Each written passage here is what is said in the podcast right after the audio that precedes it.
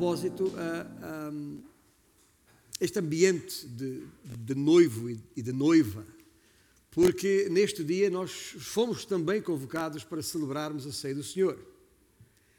E a ceia do Senhor, como sabemos, tem tudo a ver uh, com, ou está muito ligada à, à volta do Senhor. O Senhor mesmo disse, quando deixou a orientação para que celebrássemos a ceia, deixou muito claro que isso seria até ele voltar. Enquanto ele não voltar, uh, então nós vamos continuar a celebrar a ceia. Enquanto o noivo não surgir, uh, diferentemente dos casamentos hoje, sem, sem um,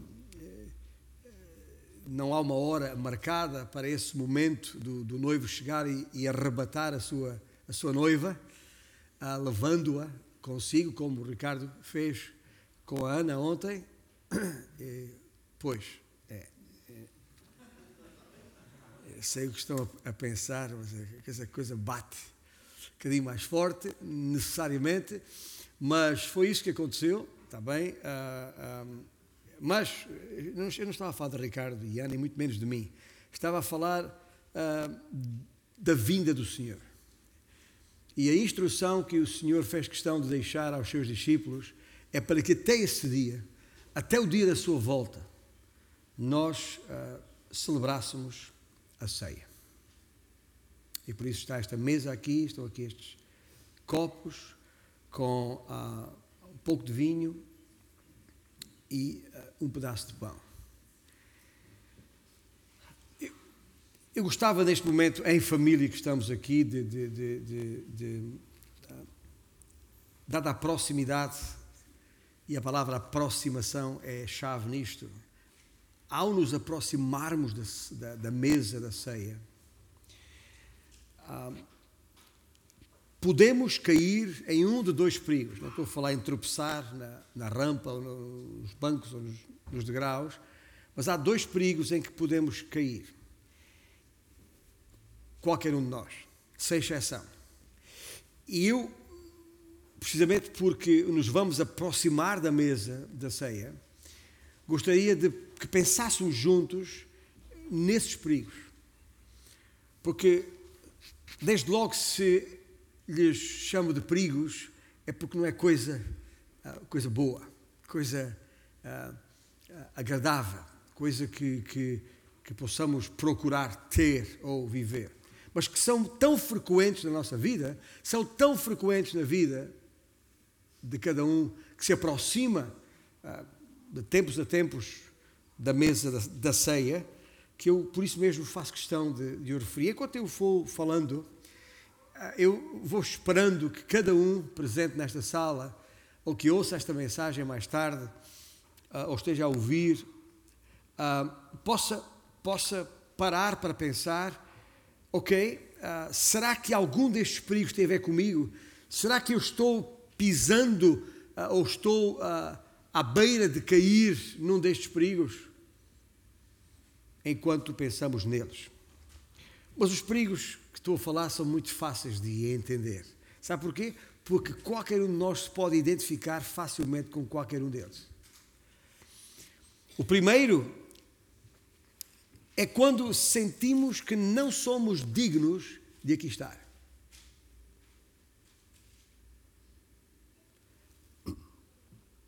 O outro é sentir precisamente o contrário. Achar que eu sou digno de aqui estar. Peço desculpa, me um pouco constipado. Talvez eu precisava de um pouco de água. Porque, entretanto, ontem, nestas entradas de carros para lá e para cá e saídas de, de, à chuva e ao vento, ah, alguma roupa ficou molhada no corpo e junto ao corpo, e é provável que sejam os seus efeitos. É? Mas espero que seja perceptível e claro o que estou a, a dizer. Mas, como disse, é, é muito fácil perceber quais são estes perigos em causa e, repito, qualquer um de nós pode rapidamente se identificar com um deles. Primeiro, o perigo de achar que não sou digno de aqui estar, e o outro, precisamente, o seu contrário. A cada um destes dois perigos eu vou, um, vou designá-los procurar identificá-los de alguma maneira, até para facilitar a tal identificação com um deles que eu espero que cada um de nós consiga chegar. Ao primeiro, vou chamar-lhe o perigo da aflição. Ao segundo, obrigado. Ao segundo, vou chamar o perigo da presunção. E eu sei que ao usar estas palavras, eh, estou a ajudar, espero eu, a chegar lá, onde é que eu quero chegar. Quando eu falo do o perigo da aflição, estou a falar em estar a viver uma situação de pesar, de desespero até, remorso, porque não? Um sentimento de autocensura e, e de arrependimento provocado pela consciência que tenho de ter agido mal aqui ou ali. É isso que estou a chamar o perigo da aflição. Estou aflito no meu interior, no meu ser. Ao segundo, que chamei de pecado da presunção, deve ser mais fácil de perceber. Estou a falar de uma certa sobranceria. Estou a falar de uma certa altivez. Estou a falar de uma certa arrogância. Entre aqueles que são culpados da aflição, ou do perigo da aflição, para aí, eu disse culpados? Uau, já estou, já estou a exercer algum tipo de juízo ao dizer culpado. Se calhar, quando eu digo perigo da aflição ou perigo da presunção, na verdade, na minha mente estão, está a palavra pecado da aflição e pecado da presunção.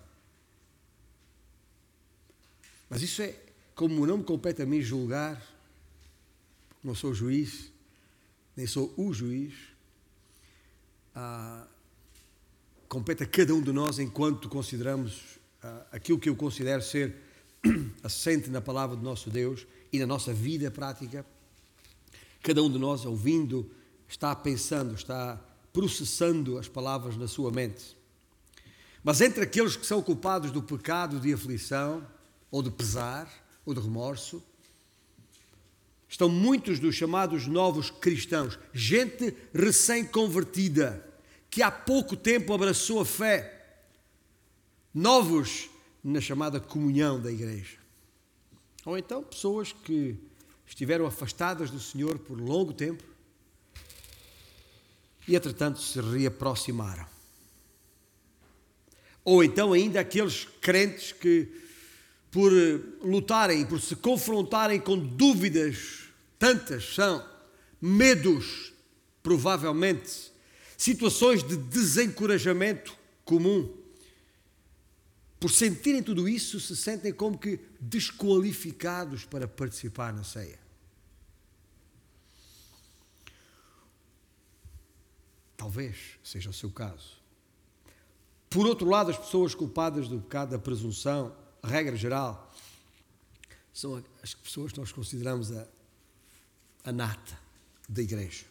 Sabe aquela, aquela gente que não, não falha, são os melhores no que fazem, tudo o que fazem, estão sempre ali. É aquele pessoal que sabe a Bíblia de, de frente para trás, trás para a frente, sabe o Evangelho de fio a pavio, sabem tudo a respeito da graça de Deus, conseguem até dissertar sobre ah, as mais complexas doutrinas a respeito da salvação, mesmo palavras que nós não usamos todo, todos os dias, como expiação ou propiciação, são capazes de dissertar rapidamente sobre, sobre isso. Muitos desses estão na igreja desde que nasceram. Bom, explicando. O problema daqueles que caíram no pecado ou no perigo da aflição, perigo, neste caso, já terão caído e se já caíram, é pecado mesmo, que estou a falar. O problema destas pessoas é que têm uma excelente memória. Quando se aproximam da mesa da ceia, passa pela sua cabeça uma torrente de, de, de imagens que traspassam a, a, a, sua mente. São como se fossem de repente assaltados por, por, por, por uma multidão de, de, por mil eventos obscuros do passado, todos aqueles esqueletos da vida que estavam no armário de repente irromperam fora, porta fora, onde estavam trancados, gritando: indigno! Tu és indigno! Estás aqui a fazer. Repare, isto é a pessoa a falar para si mesmo. Não estou a falar para ninguém em particular. Não és suficientemente bom para te abeirares da, da mesa do Senhor. Então, quando chega o momento da distribuição dos, dos elementos, a coisa ainda fica mais complicada. Vem aquele terrível sentimento que te diz: não podes, não estás pronto, não estás suficientemente qualificado para algo tão sagrado como a ceia do Senhor. Já passou por aí? Alguma vez? Por outro lado, as, as, as tais outras pessoas que se sentem dignas acabam por cometer o pecado da presunção. O problema destes é exatamente o oposto dos outros. Os outros têm uma excelente memória, a deste é fraca. A deste é fraca. Orgulham-se pelo facto de estarem muito ativos na igreja, e não há nada de errado nisso, fazendo o trabalho do Senhor, o que não há nada de errado nisso, são muito fáceis de identificar no meio da, da congregação. A gente até costuma dizer são sempre os mesmos. Fazem tudo. São a gente, gente, uma vida em condições, uma vida íntegra. Gente boa, como costumamos dizer. E até nem se preocupam muito com os seus pecados. Sabe porquê? Lembra que eu falei há bocado? Conhecem a doutrina bíblica bem. Então sabem que os seus pecados estão perdoados. Tranquilos quanto, quanto a isso. Mas quero que saibam que, porque daqui a pouco vamos celebrar a ceia, que todas as vezes que uh, celebramos a ceia do Senhor, há a possibilidade de qualquer um de nós se deparar com um destes dois perigos. Ou um sentimento de aflição, de pesar tremendo, ou um sentimento de presunção é que esta celebração é coisa séria. Mesmo quando a tomamos no contexto de uma refeição, como normalmente como igreja, no período pré-pandémico, e queremos voltar aí a, reunir em, em, em, no contexto de uma refeição, mesmo quando tomada no contexto de uma refeição, na tal normalidade, seja lá isso que for, não é para ser levada de ânimo leve. Não pode ser levada de ânimo leve. Não é uma coisa menor. Não é só porque é domingo ou porque tem de ser. É o primeiro domingo da semana, ou do mês, digo. Não, fazemos-lo porque é algo santo, é algo próprio dos santos. Chamamos-lhe até de ordenança, porquê? Porque é a ordem do Senhor Jesus. Fazer isto em memória de mim. E até que eu venha. E o facto de ser ordenança do santo, dos santos, a ser celebrada pelos seus santos deve ser indicação mais do que suficiente para percebermos que se trata de algo santo, elevado, solene, de grande significado espiritual. Portanto, sempre que nos aproximamos da, da mesa da ceia, devemos parar, porque estes dois perigos podem estar por aí a sondar, a rondar. E uma vez caído nessa armadilha, então o pecado é, é consumado, eventualmente no nosso coração. E não pode ser. Eu não sei se a maneira como falei até aqui se já deu para entender que dos dois considero o pecado da presunção mais, mais, mais sério, mais grave, mais perigoso. É é que, é que sabe porquê? Porque regra já as pessoas que, que que têm este problema ah, não se apercebem que têm. Nem, nem, nem, nem param para pensar nisso. Está tudo bem, tudo bem. Mas se por outro lado estás a, a passar por, por, por, por, por, por, por grande aflição e, e te sentes envergonhado, eu diria vergado ao peso, ao peso dos teus pecados, sentindo a, a, a tua indignidade, então, e agora mesmo, sem muitas mais palavras, compreenderás muito bem o que eu estou a falar. Sentes o peso do pecado e é esse peso que te faz sentir indigno, aflito. Ou seja, como ah, resultado dessa, desse sentimento, um ao outro que seja, sempre que a oportunidade de celebrar a ceia se aproxima, encontrarás sempre alguma razão para, para não participar. Ah, não te sentes bem. Deixa-te dizer uma coisa: está aqui sentado na sala e tem esse sentimento no seu coração, não estás sozinho, não estás só. Não estás só. Não, não estás. Ah, há muita gente a passar por isso. Vais virando as páginas da, da, tua vida, as páginas do passado, e vais pensando: ah, será que devo? Afinal, ah, tem alguém na igreja, aqui mesmo na sala, a quem eu ainda nem perdoei uma coisa que me fez, isto ou aquilo, não sei, há, há, há, esta semana ou, ou há, há 10 anos atrás. Não, não, não se ri de eu estar a dizer isto. Estou pastor aqui há 25 anos na igreja que pastorei antes desta. Tinha duas irmãs e só a minha mulher presente é que se lembra disto. Tinha duas irmãs na igreja, irmãs em Cristo, irmãs de sangue, eram mesmo filhas dos mesmos pais, que estavam na igreja, eram membros da igreja. Isto, eu percebi-me disso quando cheguei à igreja. Correu o ano de 1990 e. Não, 80, 87, quando chegámos àquela, àquela igreja. Mas eu só pastorei a igreja mais tarde duas irmãs de sangue e, e membros da, da, da, igreja que cedo percebi que elas não se falavam uma com a outra. Estavam de relações cortadas décadas. Membros da mesma igreja. Participando em tudo na vida comum. Não se falavam. Por quando, quando eu digo que é alguma coisa, alguma ofensa de há uns dias ou ofensa de há décadas, não estava a brincar. Essas coisas existem mesmo. E a pessoa. Eh, mas estas pessoas não sentiam problema nenhum.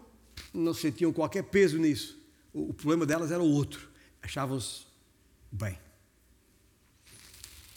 Isso é, é, é este, este, este, sentimento de indignidade é muito mais comum do que possamos pensar. Não sei, é, cada, cada vida é uma vida e, e, e só mesmo nós e o Senhor podemos folhear essas páginas da vida para trás, podemos ir lá atrás para, para ver os tais esqueletos escondidos, aqueles fantasmas do passado, aquela memória de coisas que tínhamos dito ou feito há tanto tempo atrás. Talvez uma palavra áspera para alguém, uma palavra amarga, que, de que gostarias até de retratar, mas não consegues chegar lá. Coisas que preferias não ter feito e algumas dessas estão na tua memória há meses ou anos. Algumas são tão sérias e profundas que, ao começar a pensar no corpo e no sangue de Jesus Cristo, até parece que essas coisas começam a martelar na cabeça, literalmente, ou, ou, ou alguma coisa ali, aquela picada fina e aguda, a, a, a gritar-te ao ouvido: culpado. Não és boa peça, como te atreves a estar aqui? Se é isso que estás a sentir, estou contigo. Compreendo perfeitamente. Sei o que é isso. Afinal, quem de nós se atreveria a ficar de pé na sala e, e declarar em alta voz: Eu estou aqui porque sou digno de participar da mesa da ceia. Quem? É um desafio. Alguém se atreve a dizer: a minha vida está tão limpa, tão pura, que tenho o direito de participar sem pestanejar? Ou será que não somos todos pecadores? Ou será que nem todos carecemos da glória de Deus? Escuta, a sério, há aqui alguém que se considera digno Isto leva-me a fazer uma, uma, a colocar uma outra questão, neste ponto exatamente, que, que, que muda a, a perspectiva. Não como é que eu me sinto aqui diante do Senhor, o que é que eu, que eu espero do Senhor diante de mim, mas antes, o que é que o Senhor espera de nós? O que é que Deus espera de mim? O que é que Deus requer de mim antes de tomar parte da ceia? Porque é isso que vamos fazer a seguir.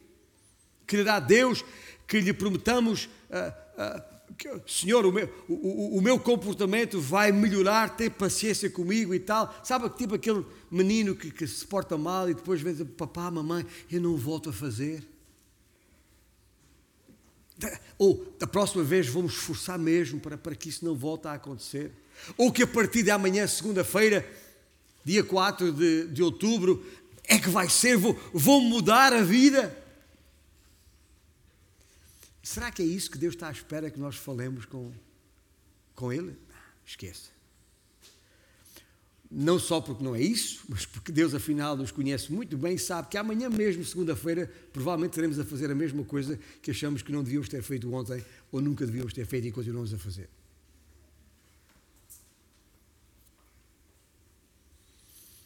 A palavra do nosso Deus, ah, e não, não precisa abrir lá agora, mas estou-me a lembrar do, do salmista quando disse em oração, estou a falar do Salmo 51, pois não te comprases em sacrifícios, Senhor. Do, do contrário, eu te os daria. E não te agradas de holocaustos, diz o salmista. Sacrifícios agradáveis a Deus são o coração, ou melhor, o espírito quebrantado e o coração compungido e contrito. Esse, diz o salmista, Deus não desprezará. Deus não desprezará. No Salmo 34, perto está o Senhor de quem? Dos que têm o coração quebrantado e salva os de espírito oprimido. O que é que o Senhor espera de nós? Mais trabalho? mais dinheiro, mais promessas. Não, não, não. De maneira nenhuma. Meras palavras não farão qualquer diferença neste processo. Ele não precisa que prometamos que vamos ser bonzinhos ou melhores do que temos sido, pois ele sabe bem que vamos falhar. Ou, ou está aqui alguém cuja presunção é de tal maneira considera que não vai falhar?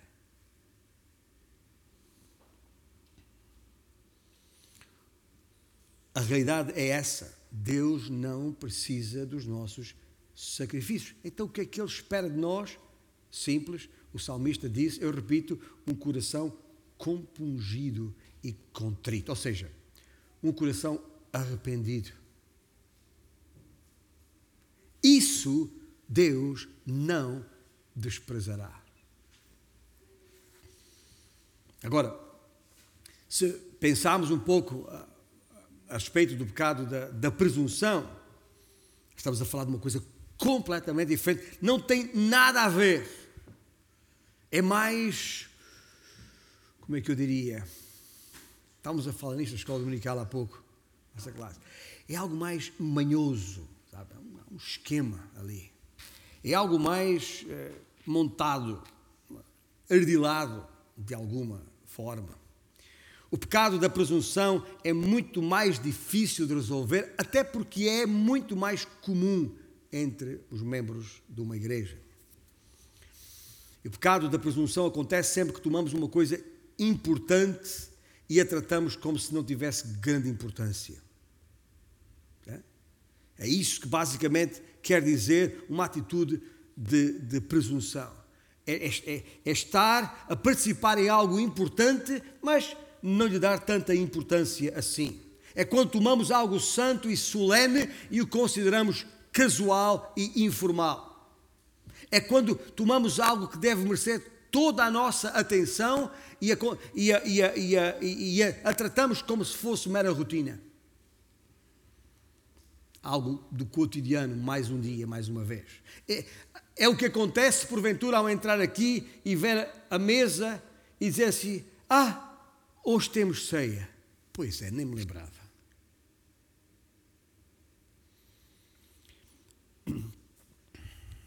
E por falar nisso, tem uma Bíblia à mão. Ah, vamos abrir lá naquele que é o texto mais conhecido, mais usado a, ah, a, a propósito da ceia do Senhor, que está na primeira epístola de Paulo aos Coríntios, no capítulo 11. E vamos ver estes versículos, que pelo menos os versículos 27 a 32. Por isso, 1 Coríntios 11, 27 a 32. Aquele que comer o pão ou beber o cálice do Senhor indignamente será réu do corpo e do sangue do Senhor. Examine-se, pois, o homem a si mesmo, e assim coma do pão e beba do cálice. Pois quem come e bebe sem discernir o corpo, come e bebe juízo para si. E eis a razão porque há entre vós muitos fracos e doentes, e não poucos que dormem. Ou seja, já morreram a expressão que Paulo usa para os que morrem em Cristo, dormem.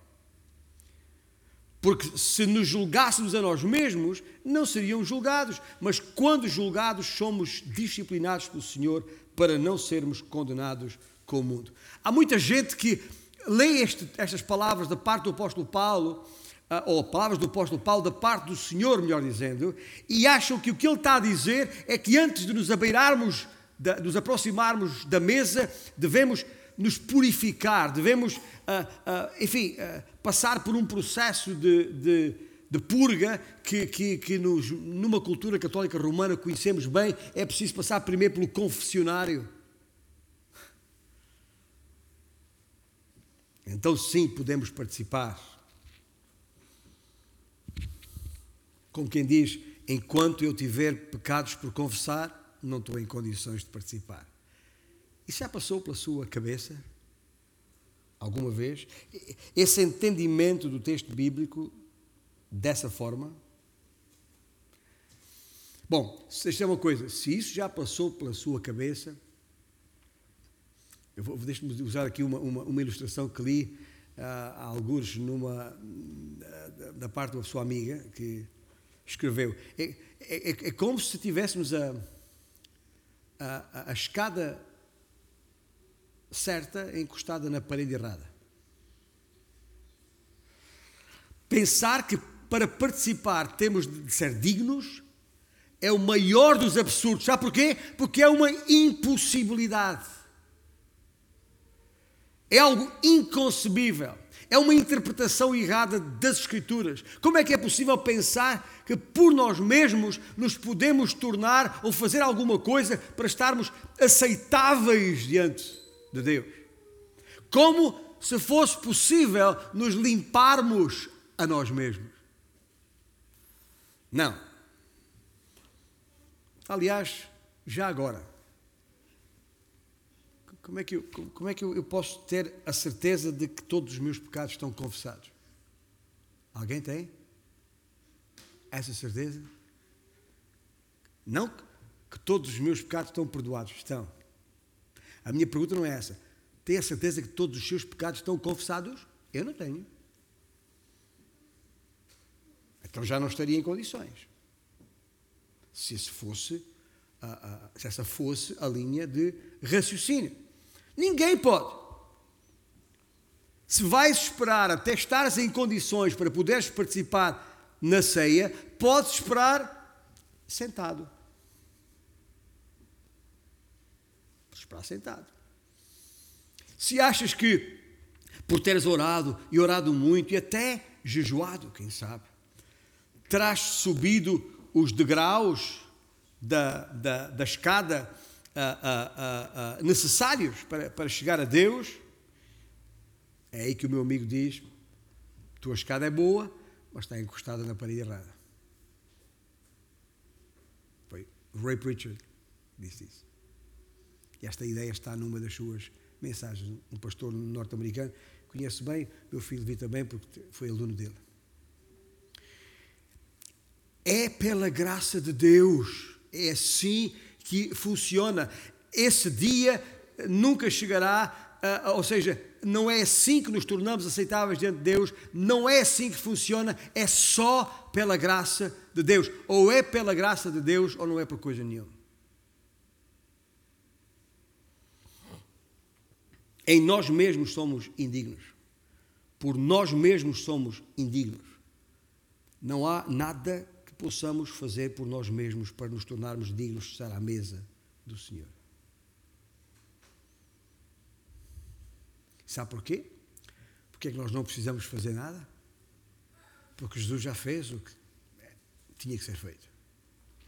Jesus já fez o que tinha que ser feito. Ele, ele, já, ele já morreu. E já foi sepultado. E, e ressuscitou dentre os mortos. É quando colocamos a nossa confiança nele e rendemos a ele a nossa vida, é aí que nos tornamos dignos. Porquê? Porque é ele mesmo o único capaz de o fazer, o único justo. É aí quando ele nos declara justos. E só ele nos pode justificar diante de Deus, permitindo assim, a seu convite, que nos acheguemos à mesa. Portanto, quando lemos o versículo que acabamos de ler aqui, ah, qual é, quando diz aquele que comer o pão ou beber o cálice do Senhor indignamente, está ali a palavra, versículo 27, na, na, no, no, original aquilo não é nenhum substantivo, ou nome, como agora se diz, ou, ou, ou sequer um, um, um adjetivo, é um advérbio. Não está a referir-se a quem tu és ou a quem eu sou. Refere-se refere ao, ao modo como vens, como eu vou à mesa. E são coisas que não se podem confundir de maneira nenhuma. Nós não somos perfeitos e enquanto aqui estivermos, enquanto nesta carcaça, nunca seremos perfeitos. Portanto, a questão é, não é quem eu sou, também, porque eu já fui justificado em Cristo Jesus e é isso que me permite estar ou beirar-me da mesa da ceia. E não é por outra qualquer razão, por mais certinho que eu seja na minha, na minha vida pessoal, familiar, uh, eclesiástica, ou sei lá o que for. Portanto, essa, essa, essa é que é a questão. E, portanto, e por isso é que, se não for de coração quebrantado e sem reservas, dizendo, Senhor, eu sou indigno, daí o tema da mensagem que uh, quero que guardem nas vossas, nas vossas mentes. Aqui. Eu sou indigno, ou seja, estou completamente dependente da tua graça. Talvez estejas a pensar, ah, pastor, está, está, está, está a dar demasiada importância ao assunto, está um bocadinho pesado aqui, uh, está tudo bem comigo. Olha, estou aqui. É? Afinal, isso é só pão e vinho. Não é isso que diz, isto não é. Isto é só pão e vinho, são só símbolos. Pois é, são só símbolos, e de facto são só símbolos, mas simbolizam algo muito solene, algo muito sério, que não pode ser tomado de ânimo leve. De maneira nenhuma. Ah, portanto, ah, ah, se é isso que está na, tua mente, não, não passa de, de, pão e vinho, e ainda estás a, a pensar para os teus botões, ah, a semana correu bem, a minha vida de oração está cinco estrelas, eu tenho os meus estudos bíblicos em ordem, a minha vida familiar está impecável, eu, eu, eu não, não, não podia, sinto-me perto do Senhor e ainda pensando para os teus botões, e além do mais, se quando chegar a hora de, de me levant, de, de, da ceia eu não me levantar para tomar, o que é que as pessoas vão pensar? Se a atitude for de ânimo leve ou informal, ou se nos apresentamos travestidos com, com as vestes da nossa própria justiça, então sim, é indignamente que o fazemos. E é isso que é o pecado da presunção. E já agora, problema que a igreja do primeiro século tinha e, não, e não pouca. E não poucas vezes. Ou seja, neste texto que temos à nossa frente, se lermos com atenção, não poucas vezes o apóstolo Paulo vai, vai assim, os confronta de uma, algo que parece, não só vinham para a ceia, mas uh, vinham para a ceia para comer e beber até não puderem mais, como tendo o pecado da glutonaria. É? Como é que é possível? É claro que com a quantidade de vinho que servimos aqui, o um pedacinho de pão, isso, aqui, não tem, aqui não temos qualquer hipótese disso acontecer. Mas numa refeição isso pode acontecer, como, como fazia a igreja no primeiro século, e nós temos feito algumas vezes. Era aquela, era aquela coisa, né? era aquela coisa de estarmos ali eh, a comer e beber até cair para o lado. E, e, e, e pior, ao que parece até se acotovelavam para, para se posicionar na mesa da melhor maneira possível para chegar ao melhor quinhão, à melhor parte da coisa. Até isso faziam. E é por isso que Paulo diz: é por causa disso que alguns de vós já dormem. Ou seja, o Senhor de tal maneira se ofendeu com isso que tirou a vida a alguns deles. Chega, são uma vergonha. Venham, chamou-os para si. São do Senhor, dormem, não morreram, dormem. Mas o Senhor retirou-os daqui. O caso é, é de facto muito sério e por isso este momento de ceia não pode ser tomado de ânimo leve, com leviandade, como se fosse um, qualquer coisa, é uma rotina, é o primeiro domingo do mês, é dia de ceia, é pão e, e, e vinho e, e, e. Não, este pão e este vinho representam tudo aquilo que Deus fez por nós ao enviar o seu Filho até nós. O pão representa o seu corpo e o, cálice representa o seu sangue, o sangue que ele verteu na, naquela, naquela cruz tão violenta, tão sangrenta, tão brutal, onde o Filho de Deus morreu por nós. Está representando a maior prova do amor de Deus para conosco. E se alguém alguma vez porventura ainda tem alguma dúvida sobre o amor de, de Deus, então ao aproximar-se da mesa do Senhor, todas essas dúvidas teriam, terão que ser desvanecidas. Por isso é que Paulo diz: ao fazeres isto, ao comeres deste pão e beberes deste cálice, anunciais a morte do Senhor até que Ele venha. E portanto, a nossa atenção ao fazermos isto tem que estar evidentemente naquela cruz, tem que estar evidentemente naquele Senhor ressuscitado, tem que estar, evidentemente, naquele que foi assunto aos céus e está assentado à destra do Pai, tem que estar necessariamente naquele que disse: Voltarei para vos levar para onde eu estiver, já vós também. Eu, o noivo, voltarei para levar comigo a minha noiva. Então, ouvindo isto, até num contexto de casamento, talvez seja mais fácil guardar o que estamos a falar aqui, neste momento. Eu uh, concluía lembrando a, a, história de que a, a, imagem que temos aqui uh, diante de, de, nós nos recorda aquela história que o Senhor Jesus contou do, do fariseu e do publicano. E essa história?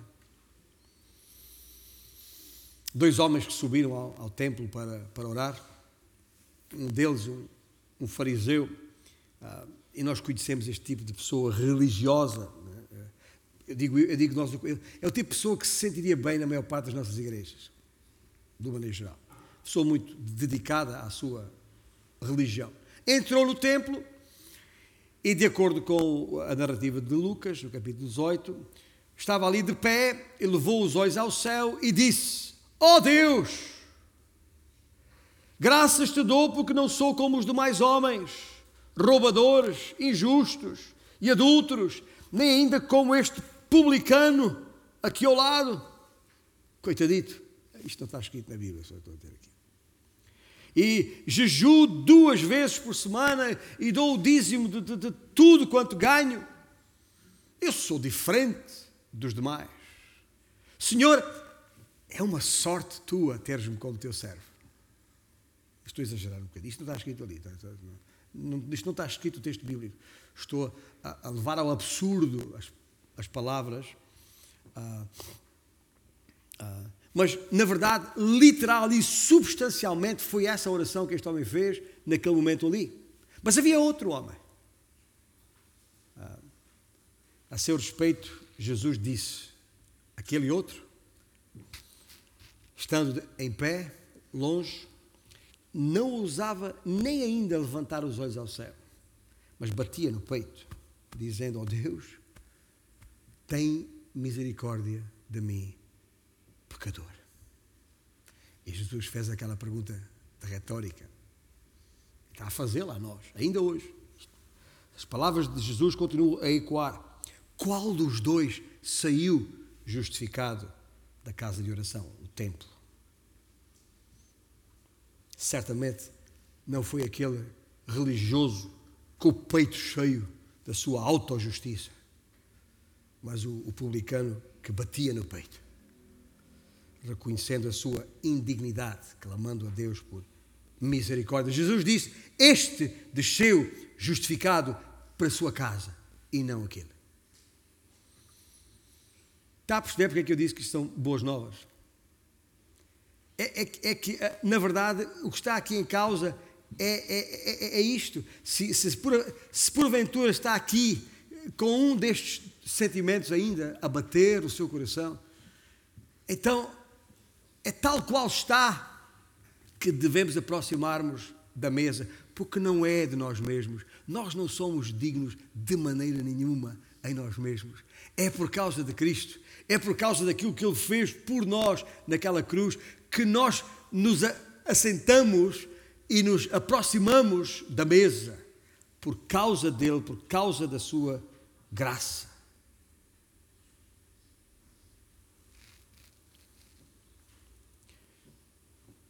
Seremos dignos disso? Não, não somos. Mas estamos prontos para perguntar ou desafiar toda a congregação presente aqui para tal qual estamos, é isso? Nos aproximarmos do Senhor? Então vamos ficar de pé e vamos fazer isso mesmo agora.